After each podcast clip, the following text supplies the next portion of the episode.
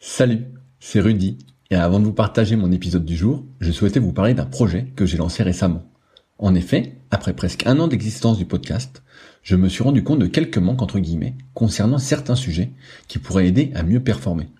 N'étant évidemment pas un expert dans la pratique du kayak, je suis toutefois depuis plus de 20 ans dans le milieu de la musculation, et c'est pourquoi je souhaite vous partager mes meilleurs conseils en rapport avec le kayak. C'est pourquoi j'ai réalisé une formation gratuite à destination des kayakistes et séistes motivés en quête de progrès. Dans cette formation gratuite, je vais vous partager des conseils techniques avec vidéo à l'appui sur certains exercices phares en musculation que vous pratiquez déjà. Je vais également vous partager des conseils alimentaires et notamment sur comment prendre de la masse utile, mais aussi sur comment éviter au maximum les blessures au dos et aux épaules si fréquentes pour beaucoup. Enfin, je vous partagerai ce qui est pour moi un trait de caractère indispensable à cultiver pour aller encore plus loin parce que votre réussite ne dépend que de vous. Si vous êtes intéressé par cette formation gratuite, cela se passe directement sur le site www.secretdukayak.org en renseignant votre email dans la petite pop-up présente sur la page d'accueil qui apparaît moins de 5 secondes après que vous soyez dessus. J'espère sincèrement que cela vous aidera. N'hésitez pas à me faire un retour après avoir suivi cette formation gratuite si vous aviez des idées, questions ou suggestions. Salut, c'est Rudy et je vous souhaite la bienvenue pour ce nouvel épisode des Secrets du kayak. Le but de ce podcast est de vous partager ma passion du kayak de course en ligne et de partir à la rencontre des champions. Qui sont-ils et que font-ils pour performer au plus haut niveau? Aujourd'hui, je vous partage ma conversation avec Julien Billot, qui après avoir été athlète de haut niveau en slalom, a été entraîneur en Chine et l'est depuis 9 ans en Australie. Comment a-t-il vécu sa carrière d'athlète derrière Benoît Péché et Fabien Lefebvre?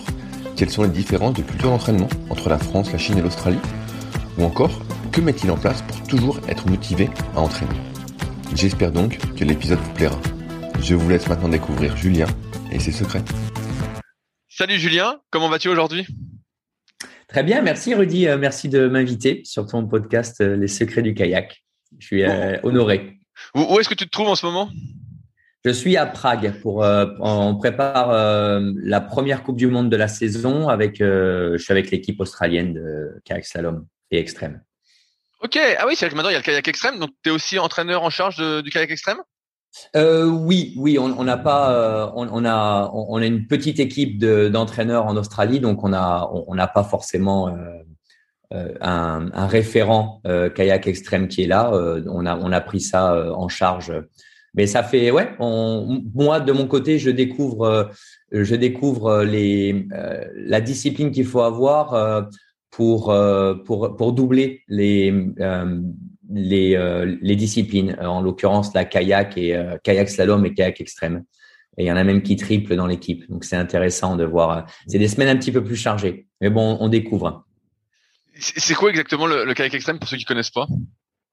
Alors kayak extrême, euh, alors ils appellent ça extrême, c'est pas vraiment extrême, c'est pour le différencier du, slalom, parce qu'il y a kayak slalom et euh, il y a le slalom et le slalom extrême. Donc c'est en gros donc c'est une nouvelle discipline olympique qui sera euh, à Paris 2024. Euh, euh, et donc c'est à la différence du slalom, on court en bateau bateau plastique, hein, des bateaux de bateaux de rivière qui sont fabriqués en procédé industriel. Euh, donc c'est la c'est la règle. On peut pas euh, faire son petit kayak dans son coin. Un bateau plastique. On part d'une rampe. En gros, il y a il y a des phases de qualification où on part euh, d'une rampe tout seul. Donc c'est celui on est les athlètes sont classés par le, le, par temps. Il y, a, y a quelques portes en gonflable à passer. Et ensuite, ce classement te fait passer à l'étape au-dessus des qualifications qui sont en, euh, comment on appelle ça en français, euh, en head-to-head. Donc, c'est-à-dire que tu es quatre au départ, tu pars en même temps, et après tu passes des phases de, de poule, hein, euh, quart de finale, euh, demi-finale. Demi et finale. Voilà. Donc à chaque fois, c'est les deux premiers du du head-to-head qui sont qui, qui passent qui passent à l'étape de, du dessus. Donc c'est assez c'est assez intéressant c'est plutôt un sport de combat que de confrontation directe euh, qu'un sport de finesse slalom. Mais c'est euh, c'est extrêmement euh, exigeant en termes de lecture de lecture de course pendant que pendant que tu es sur l'eau parce que tu as trois autres bonhommes avec toi et c'est assez intéressant à voir et, et je pense que il y a, y a des bonhommes qui sortent qui sont pas forcément les meilleurs en slalom, euh, mais des gens qui ont, qui ont une lecture de, lecture de la course, euh, des gens qui sont devant, derrière, euh, comment, dépasser, dépasser les, gens qui sont devant toi ou comment rester devant. au départ, dans les portes en remontée, des choses comme ça. Donc c'est assez intéressant. moi, je, je, suis assez excité. Quoi. Ouais, cool. avant de revenir un peu sur ta carrière d'entraîneur, on va revenir sur ta carrière d'athlète comment tu as commencé le, kayak? Alors j'ai commencé euh, commencé avec des stages euh, stages scolaires quand j'avais 10 ans, je crois, en CM2, 10, ans, 11 ans, 10 euh, ans, je pense. stage scolaire proposé quand j'étais chez mes parents là sur la mer en, Méditerranée, pas loin de Toulon, le Pradé. Il y avait un club de kayak, donc c'est un ancien. en fait, ça a été proposé par la mairie parce qu'il y avait un ancien euh, membre de l'équipe de France, Bruno Carlier, euh, qui qui était euh, qui, est venu, enfin qui était arrivé à la qui est arrivé à la mairie du Pradé et et qui a proposé des stages avec le le club de kayak existant à l'époque. Donc moi j'ai fait kayak une semaine en à l'automne. Après on faisait voile une semaine au printemps et et puis comme j'habitais euh, pas loin euh, avec mon frère, euh, à cinq minutes à pied, l'été on a fait un stage de kayak en plus comme ça sur le sur la mer. Et puis après, cette personne là, Bruno, qui est devenu mon entraîneur dans les années juniors, a commencé un petit groupe de compétition. donc il a demandé aux gens qui étaient, aux jeunes qui étaient là, qui étaient passés l'été, qui avaient passé l'été à faire un peu quelques quelques ronds dans l'eau. dire, alors il nous a demandé si on voulait voilà, venir s'entraîner, euh, s'amuser le mercredi, le samedi, et puis petit à petit, on allait sur les sur des petites courses euh, en à Draguignan, les Arcs, euh, sur l'Argence, des choses comme ça, sur la Durance ensuite. Donc on a on a évolué petit à petit grâce à lui. Mais quand, tu dis que tu as débuté sur, sur la mer, c'est-à-dire que tu étais en petit kayak plastique sur la sur la mer avec les vagues et tout? Ah ouais, complètement, ouais. Ouais, ouais au début, c'était ça, ouais. les jumpers, on avait, on avait des, des dancers, je crois, de perception, si ça dit quelque chose aux, aux gens qui écoutent et puis euh, et puis des, des, jumpers aussi, euh, des espèces de, de, de, bateaux qui ressemblent à des à des bateaux de kayak polo. Mais bon, on, on a fait ça beaucoup, ouais. Et puis euh, je me souviens, mon frère et moi, on avait on avait trouvé à l'époque deux kayaks en fibre de verre aussi qui étaient un peu plus longs, des vieux kayaks, très vieux kayaks de slalom. je sais même pas si c'était slalom, enfin des vieux trucs. Et puis on était trop contents de. Il y en avait un bleu, un bleu foncé, un bleu clair et on les appelait, euh, tu, vois, tu parlais d'anecdotes, on les appelait kayak et océan. Euh, pardon, on les appelait euh, lagon et océan. Euh, océan, c'était le bleu, le bleu foncé et lagon, c'était le bleu, bleu turquoise, quoi. Et ça nous parlait beaucoup parce qu'on venait de, on, revenait de vivre trois ans en Polynésie à Tahiti. Donc, lagon et océan, c'était nos, c'était nos petits kayaks. Mon frère, il avait océan et moi, j'avais lagon. Et puis, on avait, donc, c'était des bateaux en fibre de glace avec lesquels on allait entre les rochers, euh, prendre les petites vagues. Euh, donc on avait ça, puis après on avait les, les, bateaux plastiques aussi. Mais très vite on a appris à faire très attention parce que les, les bateaux, les grands bateaux en, en, fibre, en fibre de verre euh, dans les rochers à la mer, il fallait faire gaffe quand tu surfais les vagues quoi. ah tu m'étonnes. Tu t'éclatais sur les rochers. Et, les entraînements se passaient donc tout, toujours en mer ou il y avait un plan d'eau justement pour euh, plat, pour apprendre les manœuvres, tout ça, ou c'était vraiment tout le temps euh, en, mer?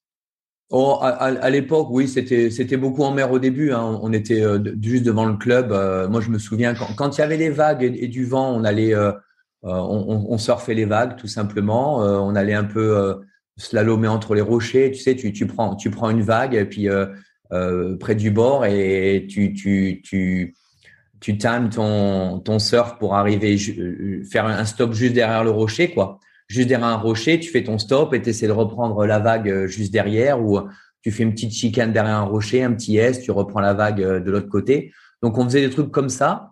Euh, et, ou alors, quand c'était très, très plat, il n'y avait pas de vent, on faisait un peu des, on mettait des bouées, en fait. On prenait les, on avait des, des gros, enfin, des, des corps morts. On avait coulé du béton dans des, dans des gros bidons là en plastique. Donc on les mettait sur notre kayak, on tirait la, on tirait le corps mort avec la grosse bouée, on les foutait dans l'eau juste devant le club, donc on mettait euh, quatre, cinq bouées. Et puis on faisait des, on faisait des parcours, on apprenait à faire un ancrage, à planter la pointe arrière, à passer au-dessus de, passer la pointe avant au-dessus de, au-dessus de la bouée, euh, des choses comme ça. Et puis après, euh, petit à petit, on allait le samedi ou le dimanche et ou le dimanche, on, Bruno nous amenait en en week-end sur à une heure d'ici sur l'Argence, sur différents endroits. et puis après, petit à petit sur la Durance aussi, on a fait les petits stages sur la Durance, un peu à l'Argentière, un peu sur le Rabiouf. Voilà, on faisait des descentes de rivière à droite à gauche. puis après l'île sur Sorgue. Donc on a on est allé ouais un peu partout le, le, pendant les week-ends grâce à lui encore hein, parce qu'il avait euh, cette énergie de nous amener partout quoi sinon on l'aurait pas fait ça veut, dire que tu as toujours fait du slalom ou tu as testé les autres embarcations?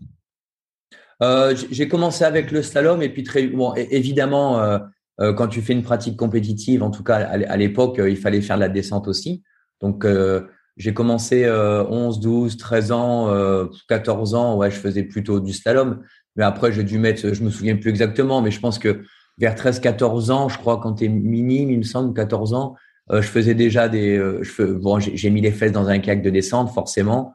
Euh, à l'époque, on, on faisait nos, euh, je me souviens, on, avait pris des, on avait emprunté des moules de descente, de kayak descente, le, clip ou le clipper, je crois. Le clip, c'était euh, des moules à midi bip, euh, qui était euh, un constructeur très connu à l'époque sur Avignon, moules de clip et puis les moules d'image aussi, un, kayak de de slalom de l'époque. Et puis on avait fait nos kayaks, construit nos kayaks avec Bruno dans son garage, toute les, la petite équipe de, de jeunes. Donc on découvrait ça, on avait les rouleaux de, de fibres de verre, de mat, de machin, et on voyait jeunesse, on, on faisait nos, nos kayaks. Et donc j'ai commencé à faire du kayak dans mon, j'ai eu mon premier kayak de descente pour le coup, euh, je devais avoir, euh, je sais pas, 14 ans. Euh, tout fait maison, un clip, et je faisais de la descente en même temps que le kayak.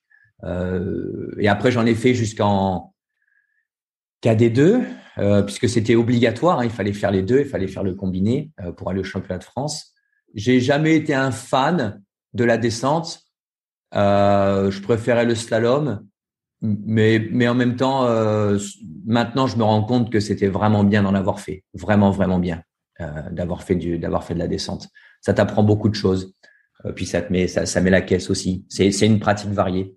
Donc euh, slalom plutôt et, et, un peu de la descente aussi. Après les autres, euh, les autres disciplines, non, jamais. Je suis monté deux fois dans un bateau de course en ligne, probablement dans ma vie, et puis c'est tout. j'ai fait, j'ai fait de la pirogue quand j'étais jeune aussi à Tahiti un peu, mais bon, pas, pas énormément. Euh. mais j'ai mis les fesses plus, probablement plus dans une pirogue que, euh, que dans un bateau de course en ligne, ça c'est sûr. Et, et le, le surski, t'as jamais essayé vu que tu étais euh, en, mer Ben non, non, j'ai non, j'ai jamais, non, j'ai jamais, j'ai jamais essayé. J'ai dû monter une fois ou deux.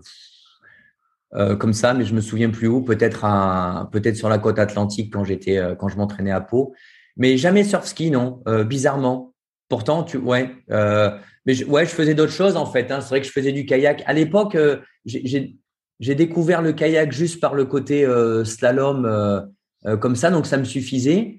Et, et après, la mer. Enfin, je, passais du temps en mer pour d'autres choses. Je faisais de la plongée sous-marine, de la pêche, du snorkeling, de la chasse sous-marine, de la voile, des choses comme ça. Donc le surf ski, pour moi, j'avais jamais entendu parler. Quoi.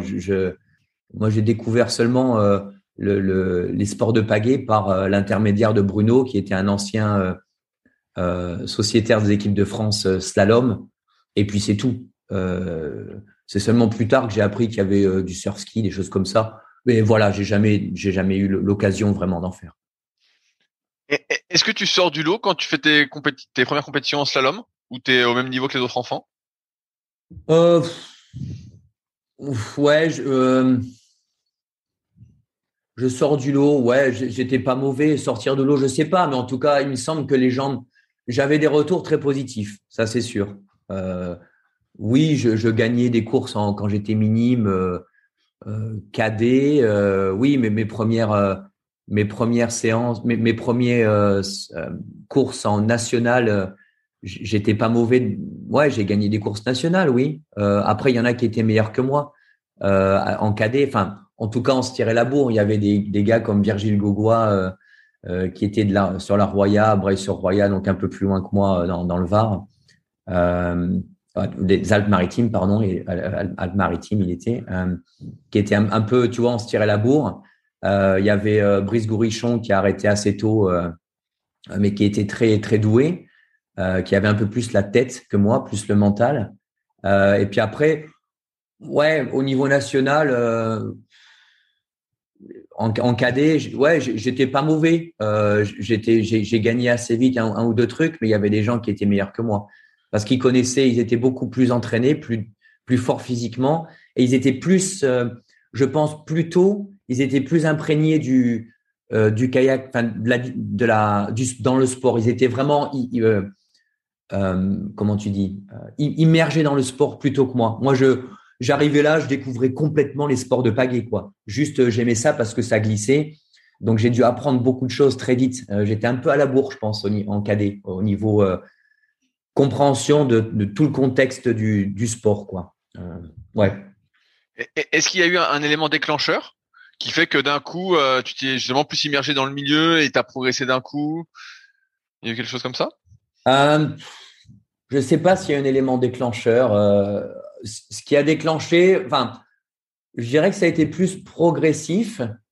tout de suite, j'ai accroché le fait d'aller sur l'eau et de m'entraîner, enfin de m'entraîner ou de d'être sur l'eau et de d'aller régulièrement à, à, la pratique. Quoi. Je dirais pas l'entraînement au début, mais euh, pagayer. Puis ouais, je sais pas. Euh, pour être honnête, je pense que le fait, tu sais, quand tu es jeune, le fait de tu, tu pagayes un peu, tu t'entraînes un peu, puis tu as des médailles. Euh, J'étais content avec ça, quoi. Tu vois, j'ai trouvé un j'ai trouvé un chemin assez vite, peut-être qui me démarquait à, à, la réflexion maintenant, qui me démarquait de de ce que de ce que faisait mon frère, de ce que faisaient mes parents. Puis j'étais bon là-dedans. Alors euh, ouais, j'avais des médailles, j'avais des, retours positifs, c'était chouette. Et puis après, le fait de s'entraîner, de progresser, glisser sur l'eau et tout, euh, aller euh, avoir froid, mettre les fesses dans l'eau, tous ces trucs là quoi. Ça a été progressif en fait. J'ai pas eu un déclic. Je me souviens pas avoir eu un déclic vraiment.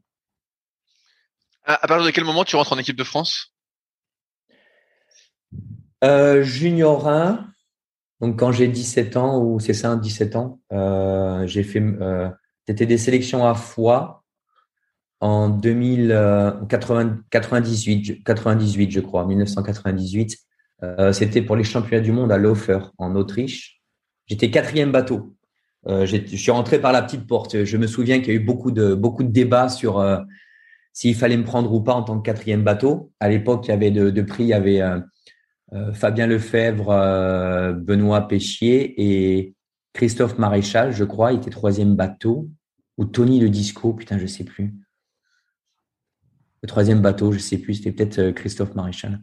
Et moi, je me souviens qu'il y avait eu beaucoup de, il me semble qu'on m'avait dit, il y avait beaucoup, il y avait eu beaucoup de discussions. Finalement, il m'avait pris. donc, ouais, 98, l'offer, les championnats du monde, et puis on avait fait les championnats d'Europe à Solkan aussi en Slovénie. Est-ce que pour toi, à ce moment-là, c'est toujours un jeu? Ou justement tu prends euh, les compétitions un peu plus au sérieux, les compétitions, ta, pratique plus au sérieux?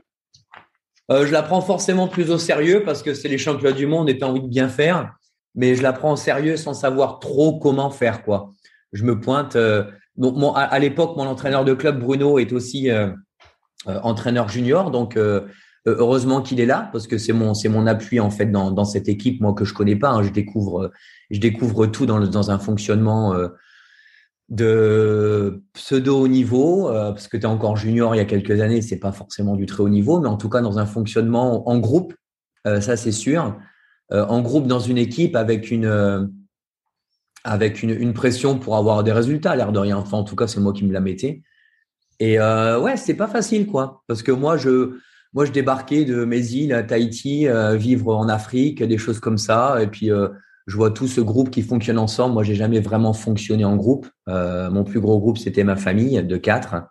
Euh, enfin, mes, parents et, mon frère aîné. Et euh, ouais, c'était pas facile hein, de, fonctionner en groupe, de voir des égaux euh, qui, sont là, qui voilà. Moi, j'ai essayé de trouver ma place, quoi. donc la compétition, je me la suis créée dans ma tête beaucoup. elle était là, mais je me suis mis beaucoup de beaucoup de pression avec, euh, avec peu de moyens, euh, peu d'outils pour moi pour réussir. quoi. Mais en tout cas, j'étais content de faire partie de, de ce groupe-là. Je découvrais des choses, je me marrais. quoi. Enfin, je découvrais des choses dans un groupe, euh, ce que j'avais jamais eu l'occasion de faire. Progressivement, ton, ton niveau s'élève. Euh, Est-ce que tu as un parcours d'études aménagé en parallèle quand ton niveau commence à, progresser? Oui, oui, oui. Alors après, quand je suis junior, bon, je, je, je, fais, toutes les, les, les, les, courses, les, les compétitions, les, compétitions, les stages d'entraînement avec l'équipe et tout ça. Mon niveau s'élève forcément. Je m'entraîne. Euh, je découvre l'entraînement, j'aime ça, euh, j'aime la structure de l'entraînement, la routine de l'entraînement. Euh, et puis après, je, je décide d'aller à après le bac, je décide de faire un gros changement. Donc j'étais chez mes parents dans le dans le Var et avec discussion avec mon entraîneur de club Bruno, donc qui était entraîneur junior, il, me dit bah voilà, tu as l'opportunité d'aller d'aller à Toulouse. donc je vais à Toulouse et là ouais, les, les aménagements, bon, il y en avait il n'y en avait pas trop, si ce n'est que je, parce que moi, je voulais vraiment tout mener de front. Quoi, hein. Donc, j'avais euh, les cours en STAPS euh, où j'étais vraiment assidu, je voulais y aller. Et puis, euh, et puis je m'entraînais le matin à 8 heures. ouais, c'est ça, à 8 heures avant d'aller, avant d'aller en cours magistraux, dans les cours magistraux à 10 heures ou à 8 heures, ça dépendait. Enfin, je, je m'entraînais à midi. Donc, il n'y avait pas vraiment, et je m'entraînais le soir après, il n'y avait pas vraiment d'aménagement, mais il y avait un suivi, en tout cas, des entraîneurs, de Philippe Vuitton et, et Sylvain Curinier à l'époque, qui permettait de, de pouvoir s'entraîner et de, de, pouvoir aller euh, à l'université aussi. Euh, donc voilà, j'ai fait ça pendant euh, Doug 1, de, enfin, pendant les années de Doug, licence. Après maîtrise, je commence à aménager, grâce à eux et à, l'université de Toulouse. J'aménage la maîtrise en deux ans, je crois. Et après, j'aménage aussi mon DESS, enfin, le, le master professionnel en deux ans, il me semble. Euh, ce qui n'était pas facile à faire pour moi. J'avais l'habitude de tout faire. Les études, c'était important pour moi, mais je le, j'ai réussi à ménager maîtrise puis le, master pro. Euh, et heureusement, ça m'a permis de me poser un petit peu et de mieux m'entraîner, d'avoir des résultats. Tu étais en licence et euh, en staff en entraînement sportif? Tu avais pris une autre spécialité? Oui, j'avais pris entraînement sportif. Oui, c'est ce qui m'intéressait le plus. Euh, management du sport, euh, à l'époque, ça m'intéressait, ça me parlait pas, ça me parlait pas du tout. Je sais pas si c'est les mêmes options maintenant. Euh, Educmot, euh, on me disait que ça allait plutôt sur être prof, ça m'intéressait, mais alors pas du tout, prof de PS. Et puis l'autre c'était management, Educmot, oui spécial. L'autre c'était entraînement sportif. Il y avait ergonomie du sport aussi, il me semble.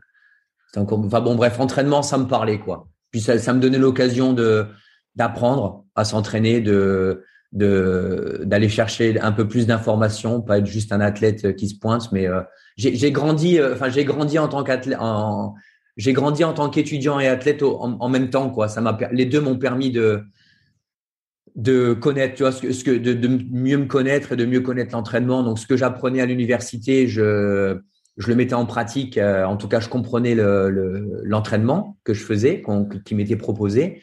Et après, ce que je faisais à l'entraînement, j'essayais de le comprendre à l'université euh, aussi. Donc les, deux étaient, euh, étaient assez sympas. Ça me, ça me donnait beaucoup, beaucoup d'informations et ça me donnait de la confiance du coup. Euh, les, les, deux, euh, les deux marchaient bien ensemble, à l'unisson. Ton, niveau continue, continue à s'élever. et j'ai envie de dire, malheureusement ou heureusement, je sais pas comment ça, tu as, toujours eu la, la route barrée pour accéder euh, au plus haut niveau aux Jeux Olympiques. comment t'as vécu ça? Parce que t'as eu toujours euh, Fabien Lefebvre et Benoît Péchier de, ouais, ouais, ouais, la génération. Donc en fait, t'as jamais fait les Jeux à titre personnel et ta route a toujours été, été barrée. Comment t'as vécu ça? Alors sur le coup, c'était euh, frustrant, mais j'ai toujours extrêmement, j'ai jamais été comment, enfin, j'ai été envieux de, de leurs résultats euh, envieux de leur confiance, mais j'ai toujours extrêmement, j'ai toujours été extrêmement respectueux de justement de leur euh, de leur aptitude à être complètement 200% engagé dans le haut niveau, ce qui, à mon avis, à la réflexion maintenant, ce que, ce que je n'ai pas réussi à faire complètement, j'étais engagé à 99%, on va dire, là où ils étaient engagés à 100% ou 200%.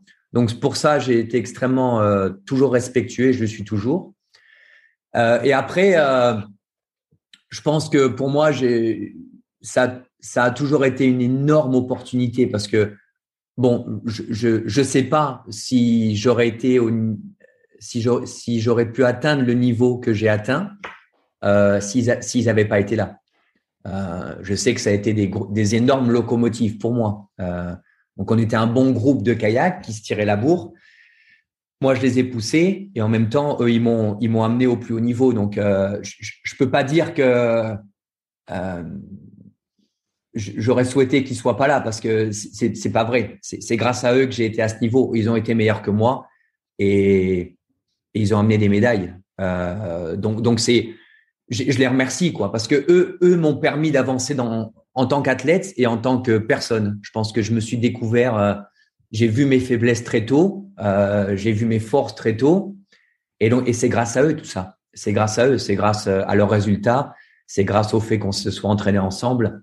Et euh, donc, donc là, euh, moi maintenant, Julien Bio, euh, du haut de mes 40 ans, avec la petite sagesse que j'ai, je me dis, waouh, je suis tellement honoré d'avoir pu passer du temps avec eux, quoi. Parce que j'ai découvert des bonhommes qui étaient complètement immergés dans leur discipline, qui était, il y avait un équilibre de vie qui était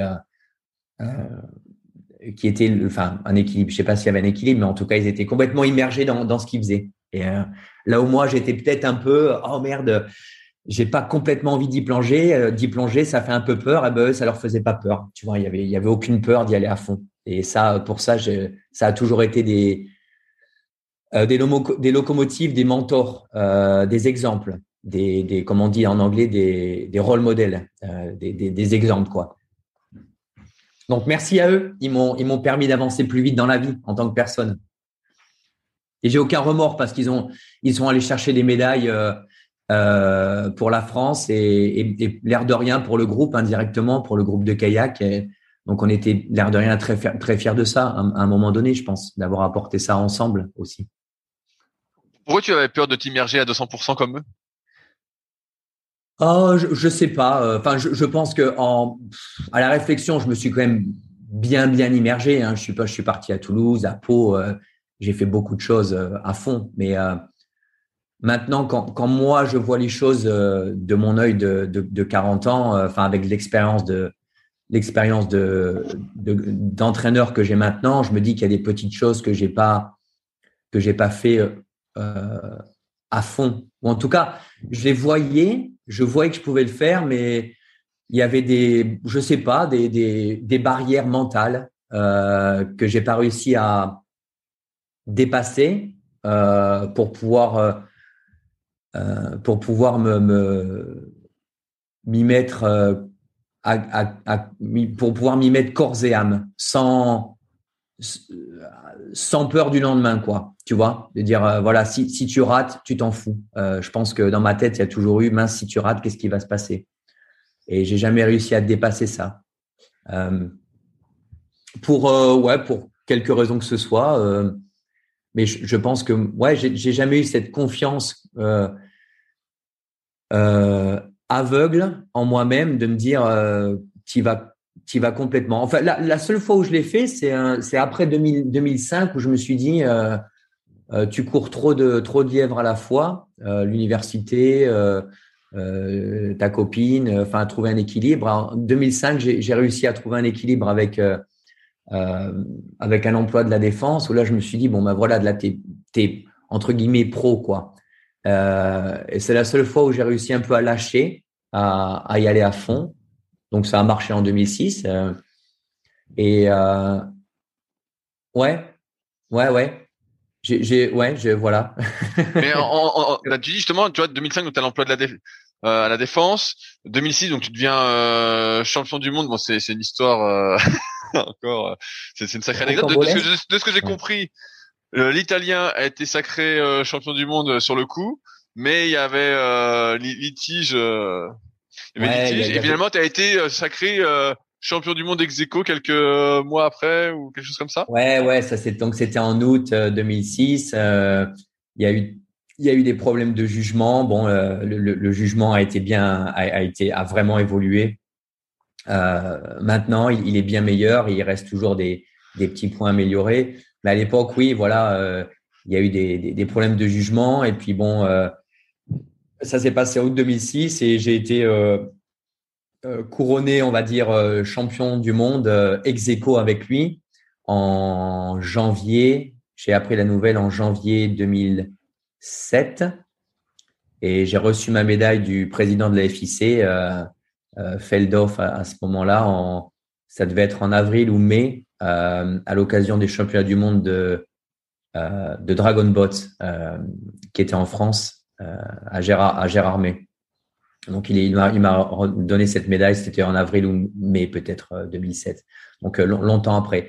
Mais voilà, bon, écoute, euh, c'est là où c'est intéressant. Il faut, il faut savoir lâcher prise. Il y a des, il y a des événements qui se passent et puis euh, bon bah tu peux pas tout contrôler. Euh, C'était plus en tout cas sous mon contrôle les problèmes de jugement. J'ai eu la chance d'avoir euh, la FFCK qui a vraiment joué le jeu et qui m'a qui m'a supporté. Euh, je pense que c'était un petit peu pour l'individu, pour pour moi, mais aussi bah, pour le programme. Hein. C'était important d'avoir d'avoir les, d'avoir les médailles pour le au championnat du monde pour le pour la FFCK pour le programme de haut niveau. Donc, ils ont fait ce qu'il fallait, euh, ils sont allés au, tribunal du sport. Euh. donc, j'ai été bien supporté de ce côté-là, heureusement, parce que moi, je n'avais aucune, aucune idée de ce qui pouvait être fait. Et puis, voilà, c'était complètement hors de, hors de ma zone d'influence.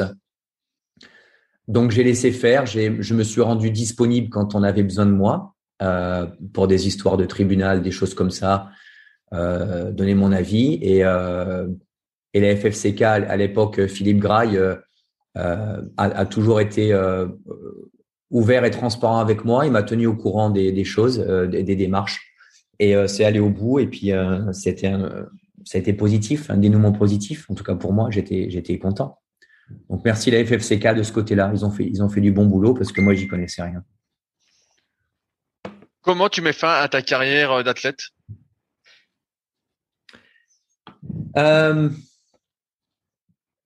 Je, je mets fin à la carrière. Donc, euh, après 2008, euh, donc je, je passe pas au jeu, je prends un peu de temps. 2009, je décide de d'emménager à Sainte, donc loin des bassins d'entraînement, on va dire des, des, des centres d'entraînement. En, 2009, j'emménage avec ma avec ma euh, ma copine de l'époque qui est maintenant ma femme. Euh, et à, à, Sainte, donc en Charente-Maritime, j'avais besoin de prendre un peu du recul, de faire de de m'entraîner, mais loin de loin des loin des bassins. Euh, en 2009, je fais une plutôt plutôt bonne saison, médaille au championnat d'Europe. Je passe au championnat du monde. Euh, et 2009, c'est mes derniers championnats du monde assez haut. je n'ai pas pas été très bon. Et j'avais j'ai eu un enfant à ce moment-là, à, 27 ans. Donc il y avait des choses nouvelles qui arrivaient. Ensuite, ma femme a eu l'opportunité d'aller s'installer sur la Corse, euh, où elle avait, elle avait l'occasion de faire une mutation euh, avec son travail. Et puis c'était le moment, je sais pas, pour moi de, de voir autre chose. J'en avais un petit peu marre de l'entraînement, juste de m'entraîner tout simplement. Et dans ma tête à ce moment-là, je me, je c'était clair que si tu en avais marre, si tu donnais pas tout à l'entraînement tous les jours, euh, t'étais plus dans le coup, quoi. Donc, euh, puis j'ai toujours été quelqu'un, tu vois, à la réflexion maintenant, je j'aime bien faire les choses et puis à un moment donné, euh, l'énergie baisse et puis j'aime bien faire autre chose. Euh, j'ai pas forcément envie de faire du nouveau avec euh, faire du neuf avec du vieux. Et à ce moment-là, j'ai l'impression que c'était qu'il fallait que je fasse ça, faire du neuf avec du vieux, euh, si je voulais rester dans le dans le haut niveau. Euh, et je, je, voulais pas donc euh, continue. Et je pense que c'est j'aurais pu continuer. Maintenant, c'était euh, une manière de voir les choses, je pense un peu euh, assez assez restrictive. Je, voyais les choses par le petit bout de la lorgnette en tant qu'athlète. J'aurais pu évoluer, retrouver un équilibre différent, mais à ce moment-là, j'ai pas réussi. Je manquais de je manquais d'ouverture d'esprit pour me renouveler.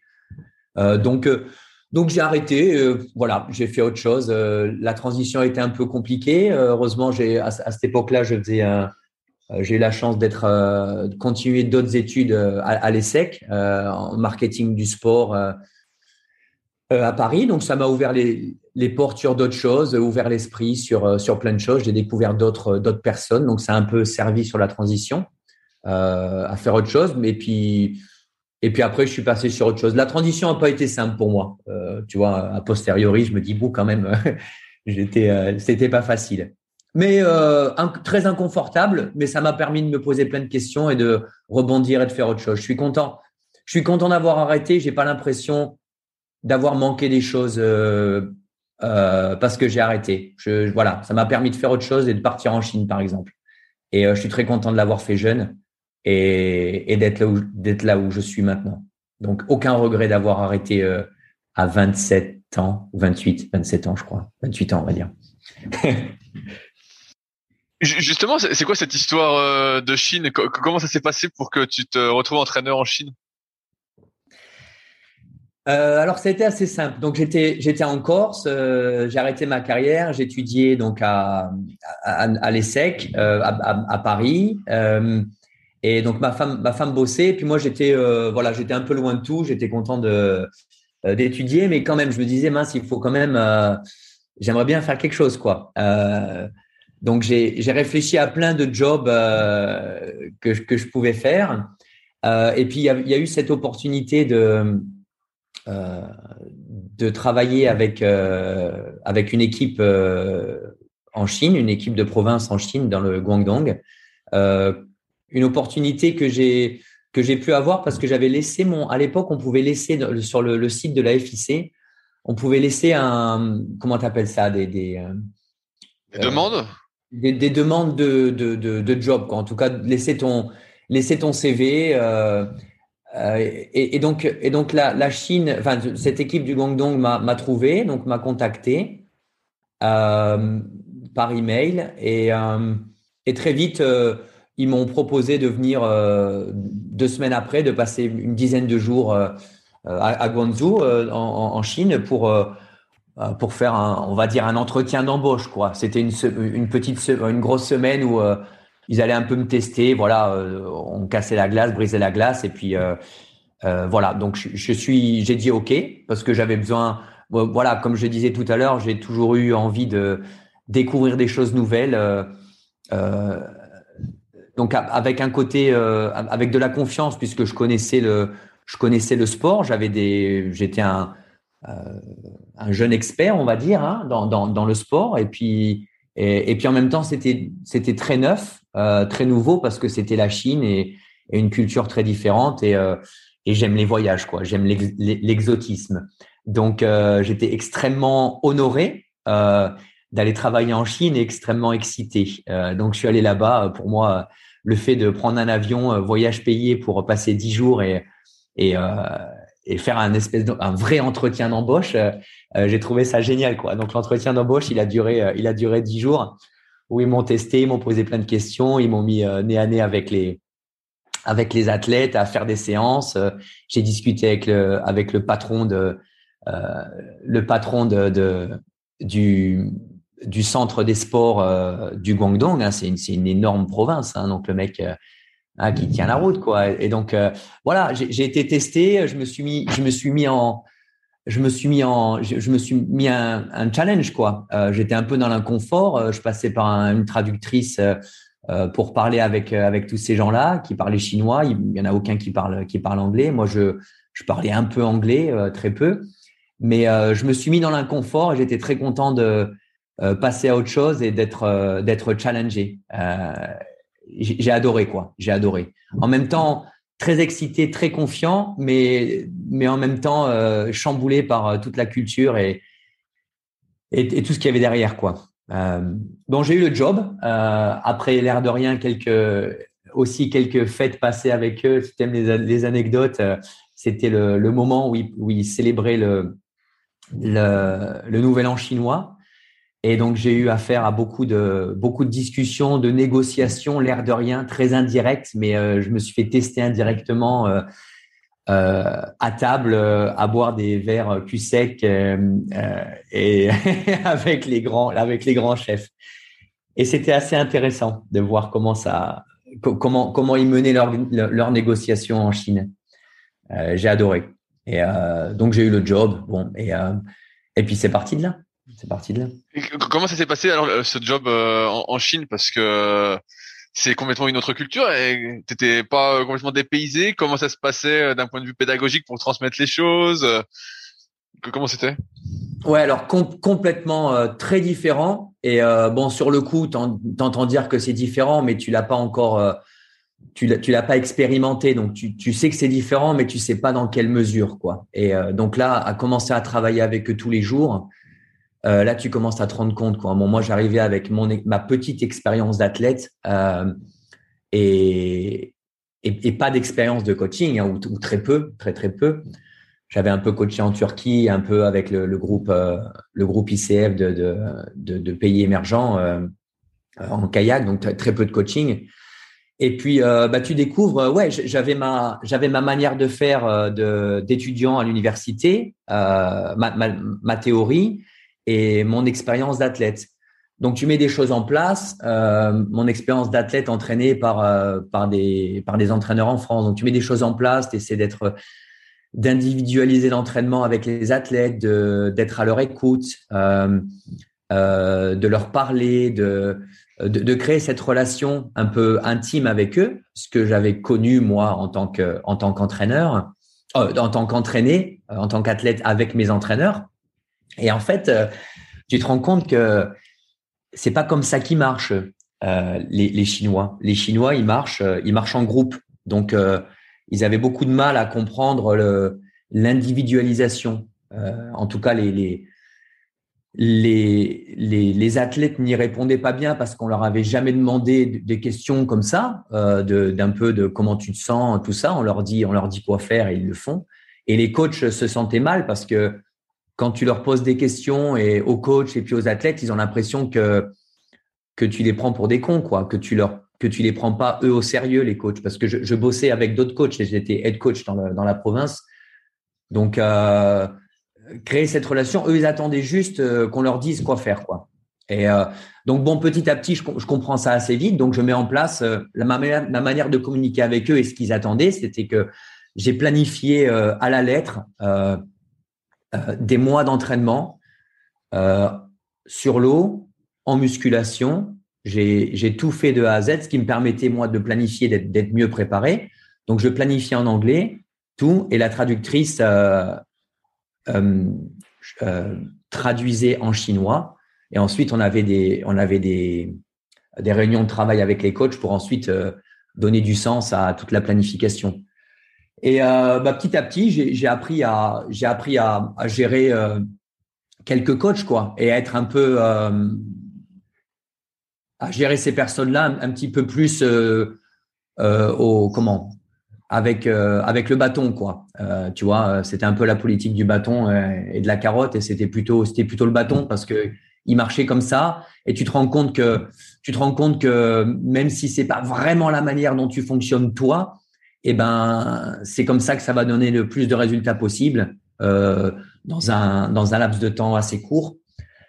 Et, c'est comme ça et c'est comme ça qu'il fallait faire. C'est comme ça qu'il fallait faire parce que sinon tu te je me suis rendu compte que faire autrement, euh, c'était c'était pas possible parce que j'aurais dû dépenser des trésors d'énergie pour faire plier un système qui était enraciné dans des dans des milliers d'années de, de euh, culture chinoise euh, que, j'aurais pas pu changer quoi. Euh, donc toute la culture chinoise, ça ça marche pas. Une personne qui est là quelques mois, j'aurais j'aurais pas pu faire j'aurais pas pu faire différent. Donc euh, voilà, j'ai planifié, j'ai mis mes séances comme il fallait, euh, et puis j'ai commencé à driver les bonhommes euh, un peu un peu au bâton quoi. Alors avec au bâton façon de parler, hein, parce que je reste, je Julien Billot qui est assez soft et et à l'écoute des gens quand même, mais mais n'empêche, j'ai appris à élever la voix, à taper du poing sur la table et à leur dire c'est comme ça qu'on fait, vous fermez vos gueules quoi. Et puis et puis l'air de rien, ils le font, ils le font.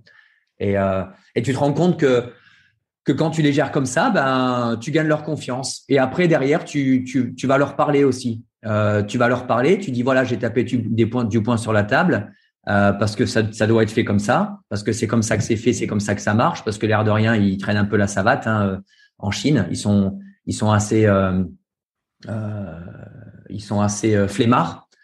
Donc, tu leur mets un petit coup de pression et après, derrière, une fois qu'ils ont réagi, tu vas leur expliquer. Euh, pourquoi tu fais les choses comme ça. Donc petit à petit, euh, j'ai gagné un peu leur, euh, leur confiance, quoi.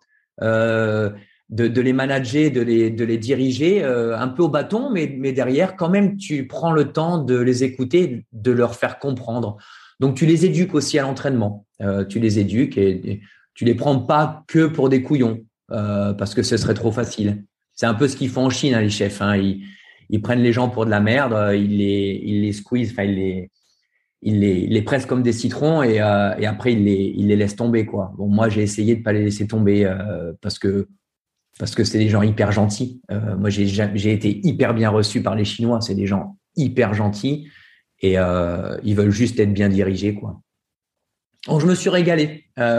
J'ai eu, euh, eu carte blanche donc ça m'a permis de faire des choses et d'être euh, d'être responsable pour les choses que je faisais parce qu'on me demandait des comptes. Hein, les, grands chefs, ils me demandaient des comptes. Quand ça marchait pas, ils étaient là le lendemain et ils me disaient mais pourquoi ça n'a pas marché?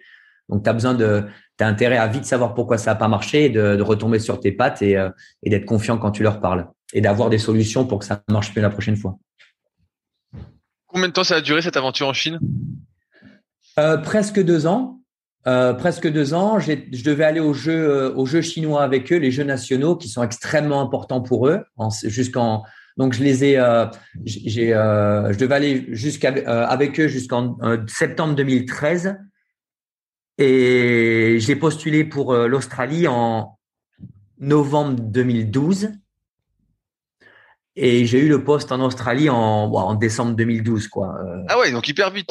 Donc, Ouais, ouais, bah disons que j'ai travaillé avec les Chinois euh, presque presque deux ans. Donc j'ai commencé avec eux, bosser avec eux, je sais pas, début 2010 peut-être ou tout, enfin fin 2010 au tout début 2011. Et puis après, euh, voilà, pendant que je bossais avec eux, j'étais rentré de quelques mois en Chine euh, et puis j'ai vu ce ce rôle, enfin ce, ce job passer euh, avec euh, l'Australie je savais qu'il allait arriver parce qu'à l'époque, Yann Le Pennec était là-bas. Et, euh, et je savais qu'il revenait en France. Donc, je savais que le, le, poste allait s'ouvrir, mais j'étais en Chine, j'étais content. Euh, mais bon, quand le poste est arrivé, j'ai vu le poste, j'en ai discuté avec, euh, ai discuté avec ma femme vite fait, avec Sarah, et puis, et puis, puis elle m'a dit, ah bah ouais, génial, on va aller en, on va aller en Australie. Donc j'ai postulé quoi. Et, euh, et puis voilà, ça s'est fait. Euh, euh, et puis on est parti en Australie. Donc ouais, j'ai. Voilà. J'allais te dire, en, Chine, tu avais carte blanche entre guillemets pour tout planifier tout ça. En Australie, le poste c'était la même chose? Tu avais carte blanche pour planifier le kayak, les entraînements, la muscu, tout ce qu'il y avait en dehors aussi? Alors oui, avec mon petit groupe, euh, et c'est toujours le cas. On est, c'est vraiment, euh, c'est vraiment euh, euh comment C'est un système qui est euh, vraiment euh, dirigé par les entraîneurs avant tout. mais par contre, là, je travaillais vraiment. Donc là, j'étais pas, j'étais pas head coach, j'étais juste entraîneur d'un, groupe d'entraînement, d'un, groupe d'athlètes.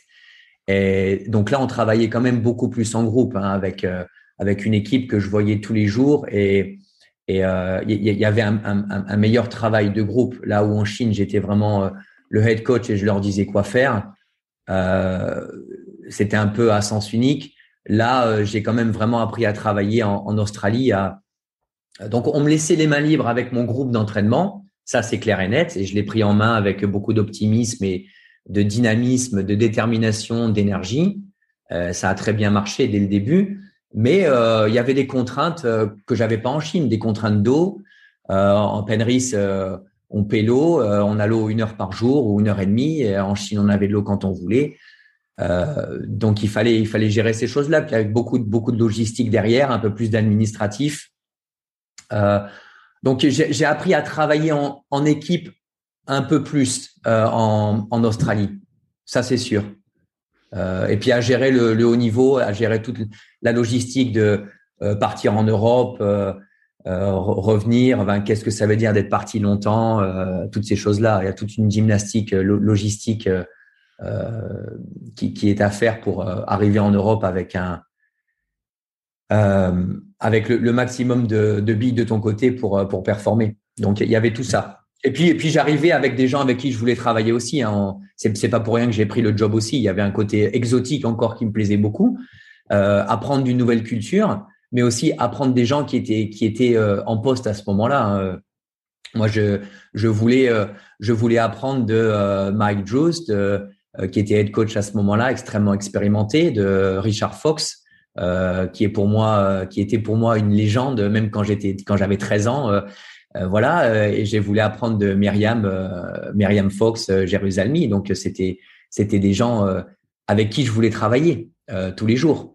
Et donc j'ai appris, j'ai appris, j'ai regardé, j'ai observé, j'ai beaucoup observé Myriam, euh, Richard, j'ai appris beaucoup en discutant avec Mike Joss aussi. Euh, et puis, euh, et puis, je suis arrivé avec mes armes et mon optimisme aussi. Donc, j'ai évolué assez vite. Et j'ai eu la chance, contrairement à la Chine, parce que je travaillais tout seul et il y avait, j'étais un peu en vase clos en Chine. L'énorme différence là-bas, c'est que j'ai pu très vite, j'ai eu la chance d'avoir un développement, un développement professionnel avec euh, l'Institut du sport australien où j'ai eu euh, l'occasion de, de construire un réseau euh, d'entraîneurs au niveau national et d'interagir avec des consultants externes en, en, communication, en gestion, gestion de groupe, des émotions, se connaître soi-même pour pouvoir mieux communiquer avec les autres, savoir donner un, retour neutre et constructif. Et donc, euh, donc tout de suite, euh, ce que j'avais eu en Chine, j'ai pu euh, travailler en Chine tout seul. J'ai pu le démultiplier avec la force du réseau et des interactions en Australie. Donc ça, ça a été super. j'ai vraiment, j'ai vraiment pu évoluer vite et communiquer mieux en fait, apprendre à communiquer mieux. alors qu'en Chine, c'était très dur, quoi. Et, au niveau de la psychologie de l'entraînement, parce que tu disais qu'en Chine, ça marchait beaucoup au bâton. Comment ça fonctionne en, Australie? Ouais, euh, c'est une excellente question. Euh, le bâton, ça marche pas. Euh, en Australie, en Australie, le bâton, ça marche pas, et pourtant, ça marche pas. Sur le court terme, ça marche pas. Sur le long, il faut, il faut d'abord les éduquer à la discipline. Alors, ceux qui sont à très haut niveau en Australie, ils ont la discipline et ça marche bien. Mais de manière générale, euh, donc les, champions, les champions australiens qu'on connaît en kayak, euh, ils sont disciplinés, mais ils ont ils ont appris très tôt euh, la discipline et, et le haut niveau.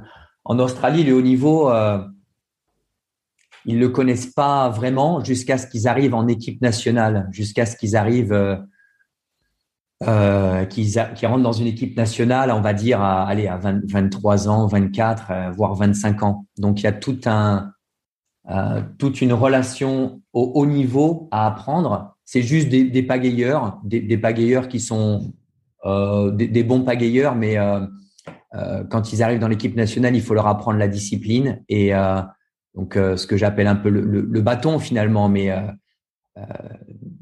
la discipline, ils, doivent l'avoir eux-mêmes déjà normalement. Tu vois, il faut que ça vienne, il faut que ça vienne d'eux-mêmes toute cette discipline, ce professionnalisme à l'entraînement. Et il y en a une grande majorité qui ne l'ont pas.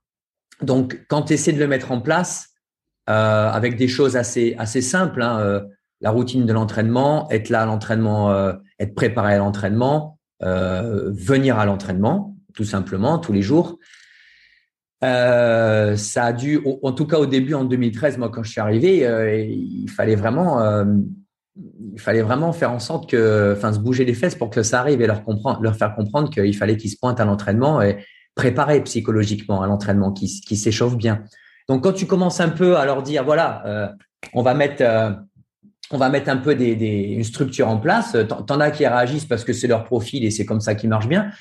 Euh, mais t'en as, ils comprennent pas quoi. Donc euh, le bâton, il marche pas. Donc il faut les écouter un petit peu. Mais je t'avoue que je suis toujours, euh, je suis toujours à la recherche du bon équilibre en Australie, euh, parce que c'est des gens qui, de manière générale en Australie, euh, ils sont éduqués en. Il faut, il faut voir la culture, le contexte. depuis des années, l'Australie, c'est un, un, pays où on vit bien. L'économie est positive, il n'y a pas eu trop de pression sur sur l'économie, sur les sur les, les, familles, les cellules familiales, tout va bien. Les gens achètent des maisons.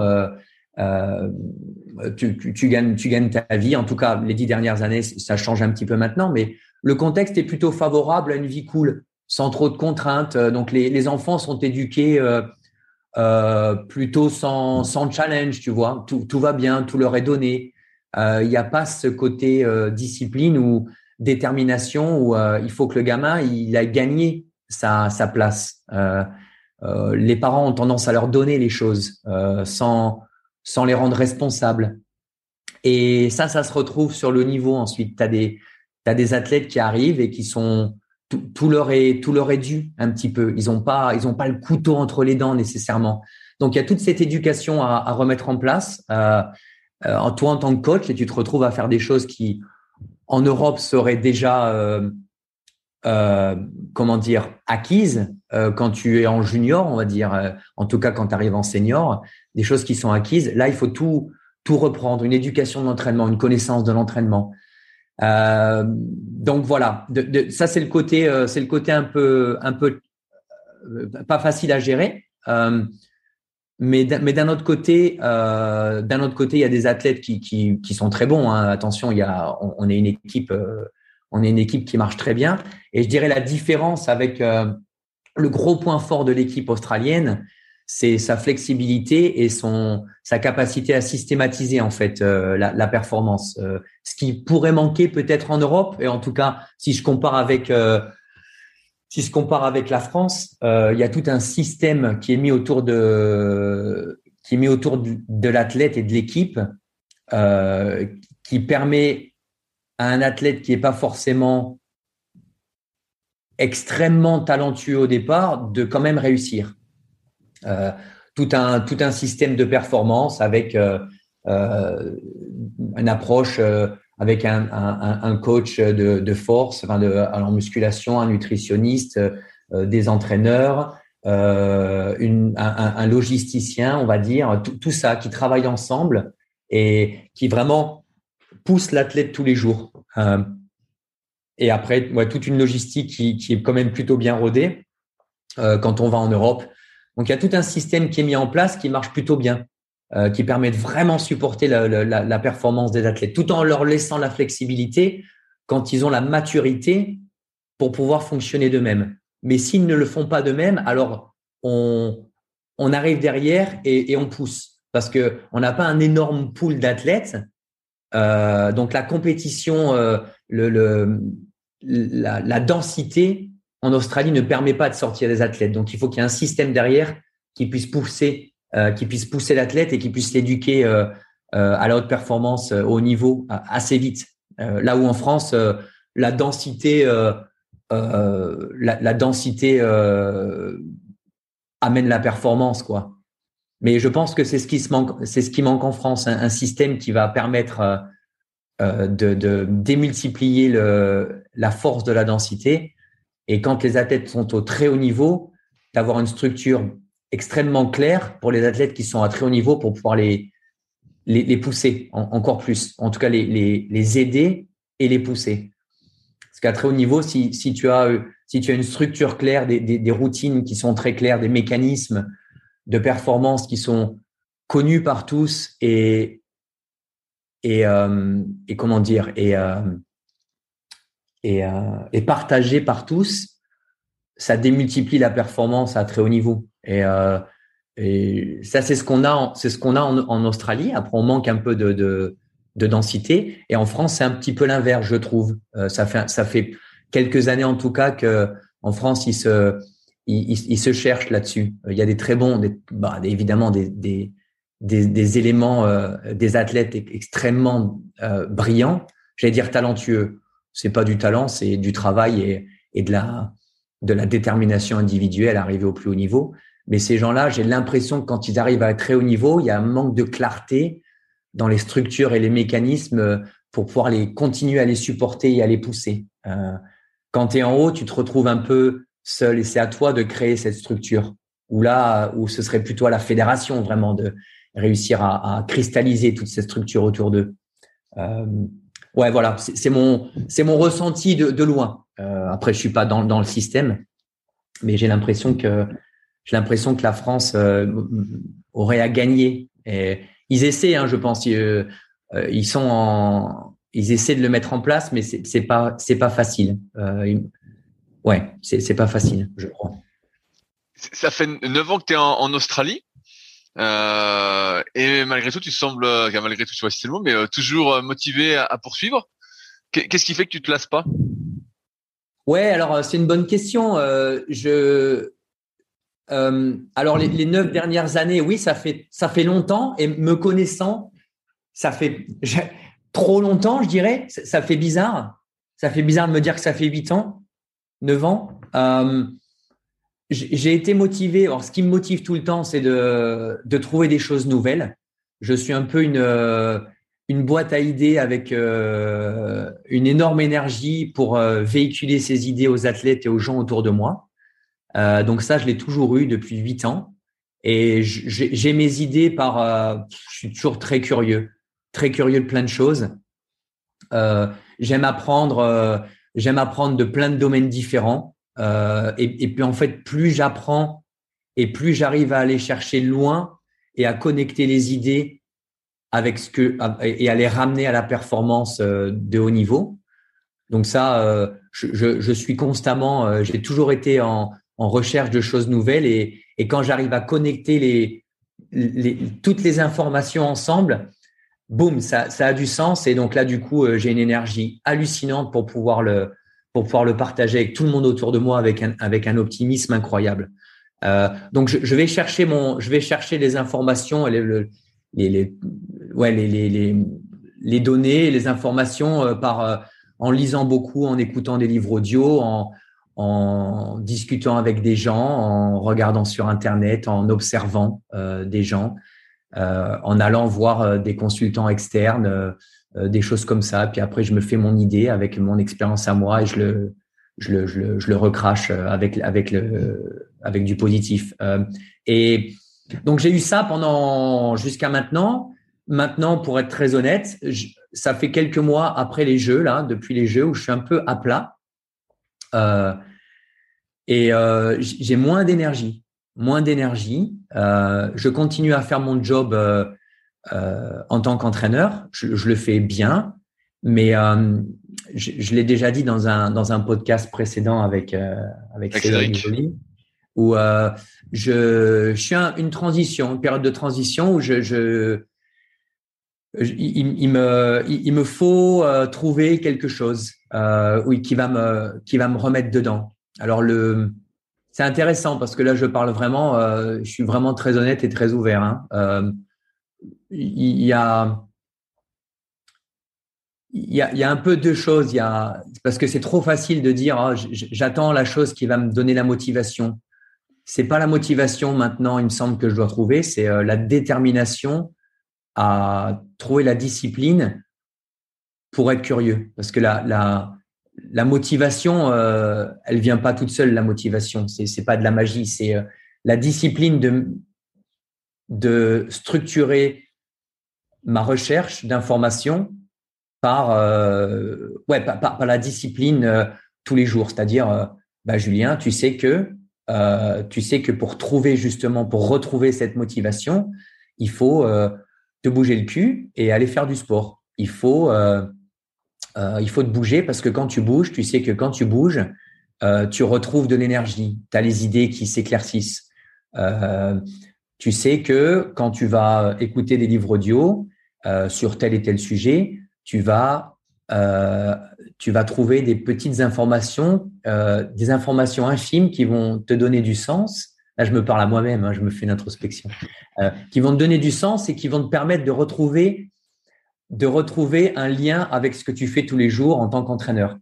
Euh, donc toutes ces petites, ces petites choses-là. Donc il faut que je me, faut que je me botte un peu les fesses pour retrouver cette discipline. Et cette discipline, euh, va me permettre de retrouver de la de retrouver la motivation. Et c'est pas la motivation tout seul qui va revenir, ce serait trop simple. Euh, donc c'est un peu court-circuité, en gros faire preuve de utiliser un peu la philosophie stoïque hein, où tu te dis on va voilà ton esprit est plus fort que, que ton corps quoi. Donc tu coupes court et tu mets les choses en place, tu structures ta journée et c'est en structurant, c'est en c'est la discipline qui va t'apporter la liberté ensuite de faire les choses. Et c'est pas l'inverse quoi. Euh, la discipline qui va t'apporter la créativité et l'énergie. Euh, c'est pas l'inverse, c'est pas l'énergie qui va arriver comme ça euh, parce que parce que tu contemples euh, la vie autour de toi, quoi. Donc ouais, je suis en recherche, je suis en recherche, mais mais ça, ça viendra. Et puis je pense que toutes ces années de, coaching m'ont m'ont aussi appris une chose, c'est que il faut savoir laisser les choses se faire. Et du moment que tu en es conscient et que tu as que tu es conscient de ton état du moment, euh, cette conscience et cette présence d'esprit te permet de, quand tu es prêt à, à trouver la bonne information, ou en tout cas, tu es réceptif, tu, tu vas devenir, je vais devenir réceptif à une information qui va se, euh, qui va se, que, que, qui va se, comment, se présenter à moi. Euh, donc, il faut savoir des fois moins en faire pour pouvoir pour pouvoir euh, avoir plus de clarté de, d'esprit et pour pouvoir rebondir ensuite. Pourquoi tu relances pas ton podcast? Par exemple, pour, pour, aller, pour, pour, aller poser tes questions, justement, euh, là, tu es obligé d'être curieux. C'est vrai. et, et, et, tu sais quoi, le, le, le podcast était, et c'est pour ça que j'avais lancé ce podcast. C'est parce que je savais que, je savais que, alors, avant tout, ça partait d'une envie de partager euh, les informations, la richesse d'informations que tous les individus dans, dans le monde, de, dans notre monde du kayak, bon, slalom, mais du kayak en général, euh, a, a en soi. Euh, tu vois, tous les gens, tous les champions, euh, c'est des trésors d'expérience. De, et je me suis dit, c'est tellement bête de pas de pas partager ça avec avec euh, avec le plus grand public. Donc ça, ça partait de ça, l'envie de partager. Et puis moi, d'un côté un peu plus égoïste, je savais que ça allait être euh, un, un moteur de, de un, moteur pour me donner de l'énergie, euh, de, m'exposer, de devoir de poser des questions, euh, donc d'être un peu dans l'inconfort, mais en même temps le fait de m'exposer et poser des questions, ça allait me, ça allait nourrir ma mon besoin d'information et de connexion avec les gens. Donc euh, c'était euh, tu as raison, c'est vrai que c'était un moment euh, vraiment super euh, ces moments-là je me bottais les fesses pour aller trouver des gens. Après, bon, la réalité de la vie me rattrape un peu. Euh, euh, j'ai du boulot, les, jeux, euh, il me semble que c'était quand Non, c'était après les jeux de 2016. Et du boulot, la, vie de tous les jours, la vie familiale, les trucs. Bon, euh, ça ça a pas collé, mais encore une fois, hein, je, je me justifie pas. Je veux dire, j'aurais pu le faire. C'est juste que j'ai j'ai pas été assez bon pour rester organisé. Mais euh, ouais, ouais, c'est c'est ce genre de choses où il faudrait que je me botte les fesses en parlant de discipline, tu vois, tu make it happen, tu vois, en, en, en anglais. Tu, il faut, il faut avoir la persévérance et la détermination pour faire les choses tous les jours. Et en ce moment-là, je, je, voilà, je, je suis, euh, je suis en recherche. mais euh, ouais, ça faisait partie des choses, le podcast qui m'avait permis d'avancer, en tout cas. Ouais, mais c'est pour ça que je te disais ça, parce que c'est vrai que quand tu fais un podcast, Pourtant, tu poses des questions, ça t'ouvre. Tu vois, il y a plein de choses que tu as dites qui résonnent en moi, et d'autres choses vont résonner chez d'autres qui nous écoutent. Et donc, ça ouvre des portes, et euh, tu vois, ça te ça te remet le truc. Euh, tu vois, après, bah là, ça me donne, là, après, je vais m'entraîner. Donc, tu vois, j'ai pensé à ce que tu as dit. Il y a toujours des trucs. Euh, donc, ça, ça, en fait, tu crées. Tu parles de discipline, mais tu crées un peu ton ton cercle vertueux, on va dire. C'est ça. Oui, eh ben, oui, et bien sûr, bien sûr. Il faut savoir, euh, de manière générale, il faut savoir euh, se connaître. Alors moi, je suis vraiment un partisan. Euh, J'ai beau essayer en, en, tant que maintenant, en tant que coach, enfin entraîneur, je c'est marrant comme euh, tu essaies de réinventer la roue, euh, tu essaies de connaître des choses et tout, mais en fait, en fait, je me, je me dis, mais, mais Julien, en fait, tu, sais, tu veux toujours faire euh, des choses, tu as l'impression que l'idéal, il est, il est, il est autre part. Tu dis, ah tiens, oh, cette personne, j'aimerais bien faire comme cette personne. En fait, tu te rends compte que tu as déjà une manière de faire qui est extrêmement bien rodée. Et, et moi, en tant qu'entraîneur, j'ai eu beau vouloir être un grand, euh, je sais pas moi, visionnaire, planificateur, bien planifier les choses et tout ça. En fait, je me rends compte que pour moi, ce qui compte le plus, c'est ce que c'est ce que je véhicule maintenant en tant que tant qu'entraîneur. Et, puis personne de tous les jours, ce que je véhicule le mieux, c'est l'énergie du moment. Et euh, l'optimisme, l'énergie du moment, la, la dynamique et, et, la curiosité.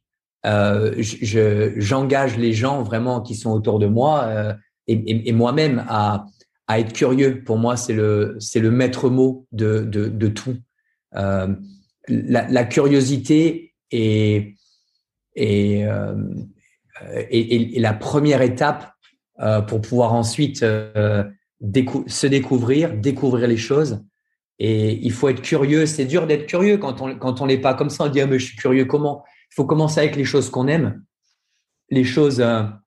j'ai toujours été curieux de tout. c'est ce qui fait avancer dans la vie. quand tu, j'ai été curieux des, trucs bêtes. Hein, j'adore les plantes.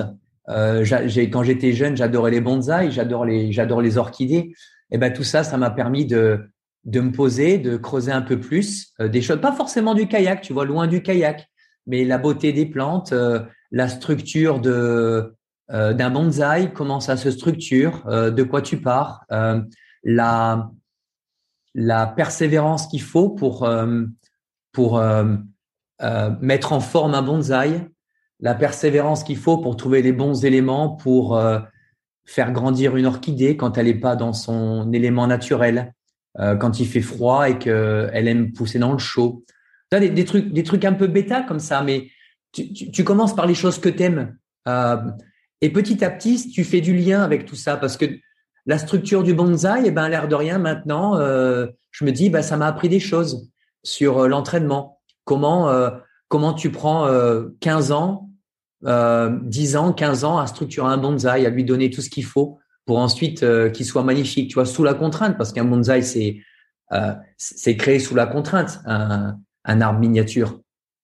Mais n'empêche que tu peux lui apporter une beauté, euh, une beauté structurale euh, incroyable. et, et c'est pareil pour un athlète, tu vois, tu, tu, tu, tu structures sous la contrainte petit à petit, et au bout de plusieurs années, si tu as donné les bonnes contraintes au bon moment, et eh ben l'athlète, il, l'athlète, il, il fleurit, euh, il fleurit, il s'épanouit, euh, il devient bon. Donc après, il faut lui donner, euh, faut lui faire passer cette envie de, il faut lui, il faut lui partager cette envie d'être curieux. Alors un bonsaï, tu peux pas lui donner l'envie d'être curieux. Donc ça, le, l'entraînement, les personnes avec qui on travaille, il y a un autre niveau de complexité.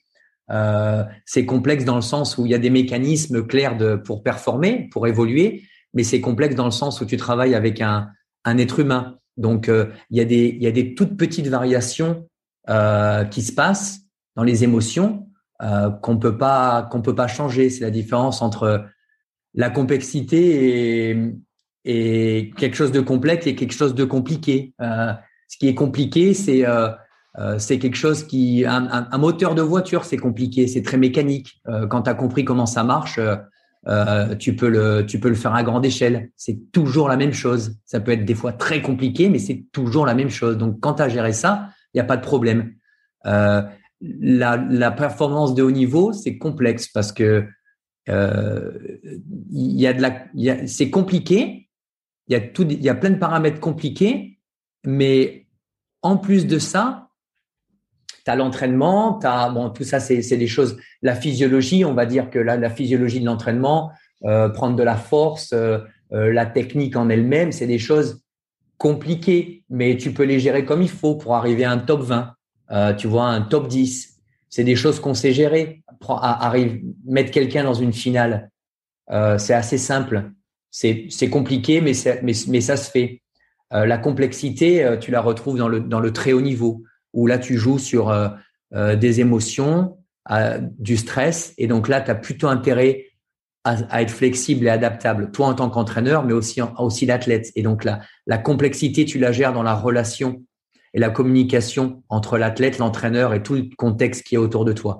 Donc là, tu touches au, à la euh, peak performance, au, à, la, à, la, à, la, à, la, performance oui, de, de, de très haut niveau c'est plus du compliqué, c'est du, c'est du, euh, c'est du complexe. Et là, il faut savoir, euh, il faut savoir euh, être vulnérable. Il faut savoir travailler sur ses peurs. ce que moi, si on en revient à, mon, à ma carrière d'athlète, là où j'ai, eu mes barrières, je crois que j'ai pas eu, j'ai pas pu dépasser ces choses-là. J'ai pas eu les outils, on me les a pas donnés, ou je suis pas allé les chercher, ou j'ai pas été assez courageux pour pour dépasser ces choses-là, pour me mettre à nu. Mais dans, la complexité, il y a, du, euh, ouais, il faut être courageux, vulnérable. Euh, c'est là où tu vois les grands champions, quoi. Euh, les grands champions qui sont capables euh, de dépasser et de prendre les peurs comme des moteurs. Et, euh, et ça, plus tu commences tôt et mieux c'est. Hein.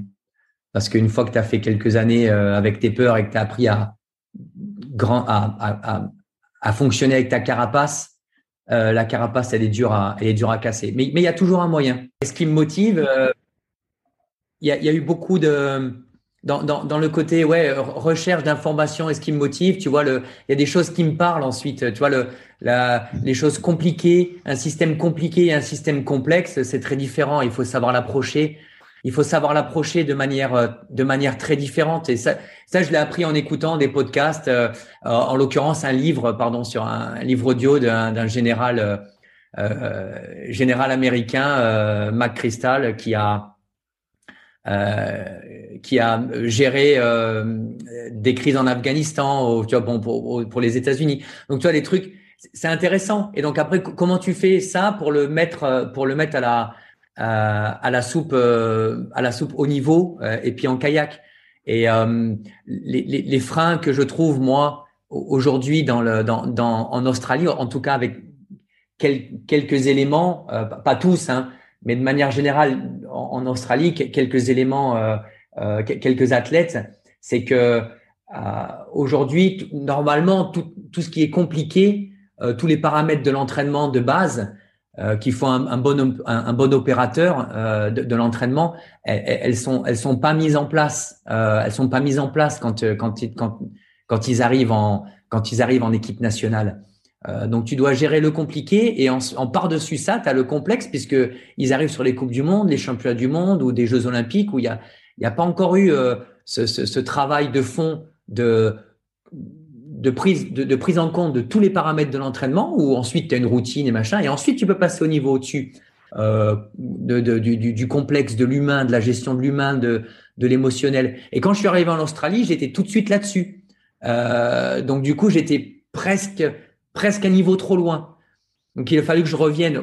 J'allais sans être, sans, sans être péjoratif, mais c'est le, c'était le boulot. Je revienne à, à une structure opérationnelle de l'entraînement de tous les jours, faire en sorte que ça marche, euh, qu'il y ait une bonne structure pour pouvoir ensuite euh, passer sur du sur du plus euh, sensible, émotionnel et tout ça. Et, euh, et ça, ça prend du temps. Et en Australie, c'est pas simple parce qu'il y a du euh, ils ont plutôt tendance, il y a un système anglo-saxon qui a plutôt tendance à se reposer sur, euh, bah, voilà, sur, sur, des systèmes, sur des règles, euh, des règles mises en place et tu travailles dans, dans ce cadre-là. Et donc l'introspection individuelle euh, sur les un peu philosophique sur euh, sur les émotions et sur comment tu te dépasses et comment tu gères l'émotionnel et l'individu lui-même, c'est pas trop dans les mœurs.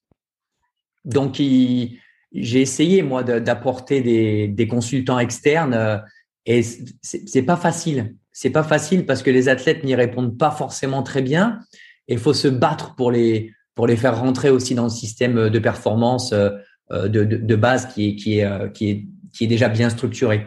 Donc, mais bon, euh, chacun ses, chacun ses challenges. J'imagine qu'en France, il y a d'autres, d'autres challenges aussi. Euh, mais intéressant, ouais. Justement, tu parles de consultants externes. Quand tu parles de consultants externes, là, je comprends que tu parles un peu de, de psychologie, mais est-ce qu'il y a d'autres consultants externes? D'ailleurs, tu parlais, bah, donc il y a les nutritionnistes, les entraîneurs, les strength coach. Euh, là, euh, donc nous on appelle ça préparateur mental en France, mais peut-être psychologue du sport euh, pour vous. Est-ce qu'il y a d'autres consultants externes que tu fais intervenir ou, ou auprès de, desquels tu te renseignes?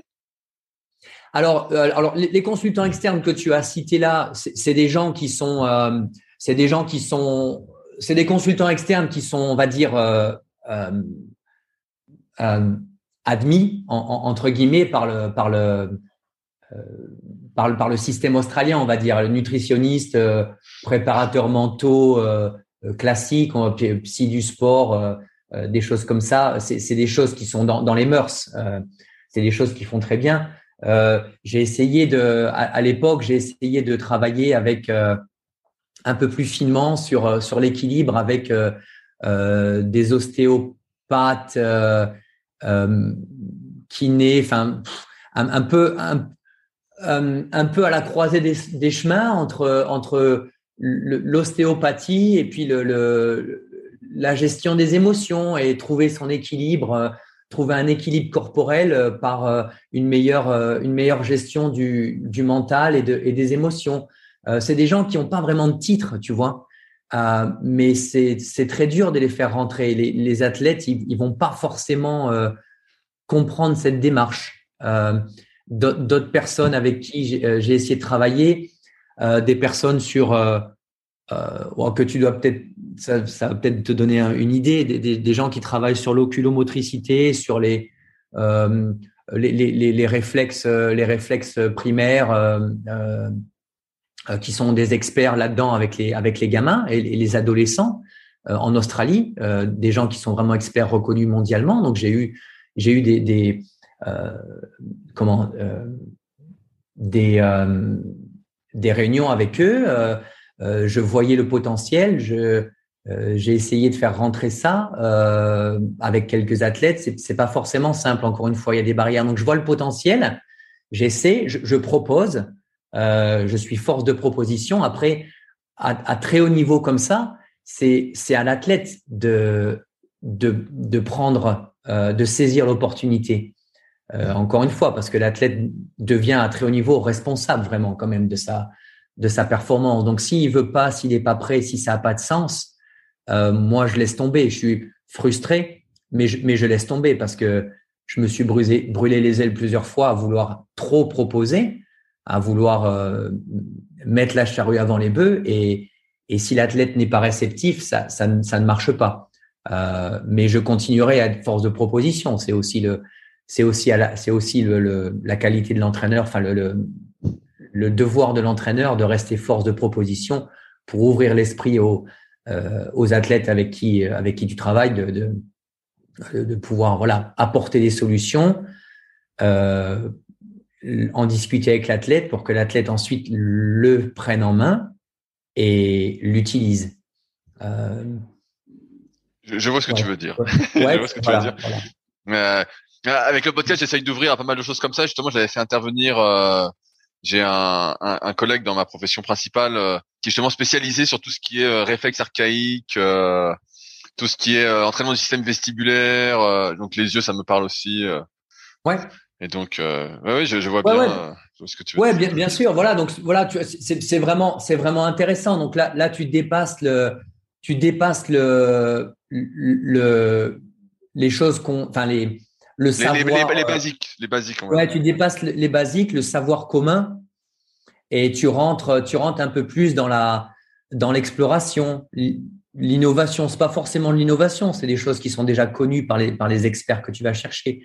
Mais l'innovation, en tout cas la créativité, elle va se faire dans mettre en lien ce que tu explores, le champ que tu explores avec ta performance à toi. Donc tu vas créer ta propre, ta propre performance. Et ça, ça, ça demande que tu le veuilles ou non euh, ça demande euh, un investissement euh, à 100% de l'athlète. Euh, donc le, le, coach peut être force de proposition et, c'est ce que fait de, manière générale, c'est ce que fait l'Australie de manière systématique, à, un, niveau systémique. Tu, tu, on, amène des choses aux athlètes, mais à un moment donné, l'athlète doit aussi prendre en charge et explorer par lui-même, individualiser sa, sa performance. Ce que font très bien je pense, euh, les athlètes, les champions et, pas mal d'athlètes en France. Euh, et, je reviens à ça, je, pense qu'il manque cet aspect systémique de, la fédération pour pouvoir encore mieux supporter l'individu, euh, pardon, et aider l'individualisation faite par les athlètes, par, par eux-mêmes. Mais ouais, il y a plein plein de choses différentes euh, à, à, aller voir, euh, à aller chercher. Moi, curiosité, c'est mon euh, c'est mon euh, c'est mon dada. ouais ouais, c'est ça commence par là quoi.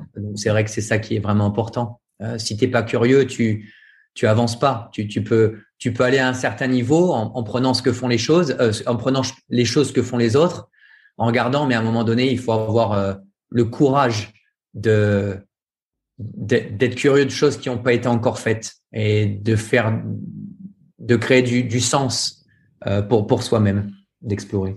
Et c'est ce que font les très bons. Euh, c'est ce que font les très très bons. Et qui, ceux qui arrivent à se renouveler. Euh, ouais. Et, bah super. J'arrive au bout de mes questions, euh, Julien. Est-ce que il y a des sujets qu'on n'a pas abordés que tu souhaitais peut-être aborder en particulier? Non, on a on a balayé un, un, peu un peu tout. Je suis sûr qu'il y a des choses à la réflexion après où je vais me dire oh mince j'aurais vraiment voulu ah, parler toujours il y, avait d'autres choses ouais sur la respiration tu vois par exemple c'est quelque chose encore une fois c'est par exemple un intervenant extérieur tu vois ça me revient j'ai fait avec tout le groupe j'ai fait beaucoup de travail de respiration euh, de, essayer de chercher avec, tous les athlètes. Donc là, il y en a pour le coup, la respiration, il y en a beaucoup qui ont euh, qui ont répondu présent, qui, qui, ont pris en main les choses. Donc j'ai travaillé avec un avec un champion d'apnée australien. Euh, on a fait des, ateliers de travail avec euh, avec l'équipe. C'était vraiment intéressant pour euh, prendre en prendre en main sa respiration et savoir mieux gérer son son état mental, euh, qui ensuite se, se comment se se répercute sur l'état sur l'état physique. Et puis donc un champion d'apnée et puis un expert en, en troubles troubles respiratoires, la méthode Buteyko. Je vois. Donc, voilà des choses comme ça, donc des, choses des choses très intéressantes. Moi j'étais extrêmement content euh, que les athlètes soient soient réceptifs. Donc encore une fois, les très bons l'ont pris en charge, euh, l'ont fait et je continue moi à l'utiliser avec des exercices euh, d'hypercapnie euh, euh, à l'entraînement, tout ça. Et c'est des choses qui, c'est des choses qui me, qui me parlent. Donc, il faut faire avec les choses qui, il faut savoir faire avec les choses qui nous parlent avant tout pour pouvoir avancer, je crois. Sinon, si on essaie de faire avec les choses qui nous parlent pas, qui nous paraissent bien mais qui nous parlent pas, ça n'a pas de sens et on perd, on, perd, on, dilue son énergie, je crois. Bah super. S'il y a des gens qui, qui souhaitent te, contacter euh, après avoir entendu cet épisode, comment peuvent-ils faire? Quelle est la meilleure plateforme pour, euh, te contacter? Oh, Le plus simple, c'est Messenger, euh, WhatsApp si on a mon numéro, mais Messenger, euh, ça marche bien euh, par email, julienbio at gmail.com. Mais Messenger, on me trouve sur sur Facebook et puis je suis, je réponds généralement. Instagram aussi, je suis pas loin. Pour un premier contact. ça va, ça va vite sur un premier contact. Ça marche. Et eh bah super. Et eh bah merci encore de ton temps. Je t'ai pris plus de temps que prévu, mais euh, tu été inspiré, donc euh, tant mieux. tant, mieux tant, mieux, tant mieux pour moi. Puis bah, j'espère que les auditeurs ont passé un bon moment. Merci. Eh, j'espère aussi que j'ai pas été trop euh, pas été trop long. Euh, je, je m'excuse pour la mes, mes, mes, longueurs un petit peu. Je, je cherche mes mots en, en français. C'est pas pour euh, paraître euh, pédant, mais c'est compliqué. J'ai tellement l'habitude de travailler avec des mots euh, anglais que en français, ça vient pas forcément. Les mots que j'utilise tous les jours pour la performance et des fois, je les cherche et euh, ça tombe un peu à plat. Donc, je, m'excuse auprès des auditeurs. Des fois, c'est c'est peut-être un petit peu long à la détente dans ma manière de, communiquer ça, en français. Ça, ça va, ça, ça a été, ça a été pour moi. en tout cas, merci encore de ton temps et peut-être à bientôt. Eh ben, ça marche. Merci à toi, Rudy. Salut à tous. Salut. Si vous êtes encore là, c'est que l'épisode vous a plu. Dans ce cas, je vous invite grandement à m'aider à faire grandir ce podcast en mettant une note de 5 étoiles et un commentaire d'encouragement sur l'application de podcast où vous l'écoutez et plus particulièrement sur l'application podcast d'Apple. Cela m'aidera d'autant plus à accueillir les meilleurs kayakistes français grâce à la crédibilité que vous me donnerez. Enfin, vous pouvez retrouver la retranscription écrite de cet échange sur www secretdukayak.org. En attendant, laissez glisser et à la semaine prochaine.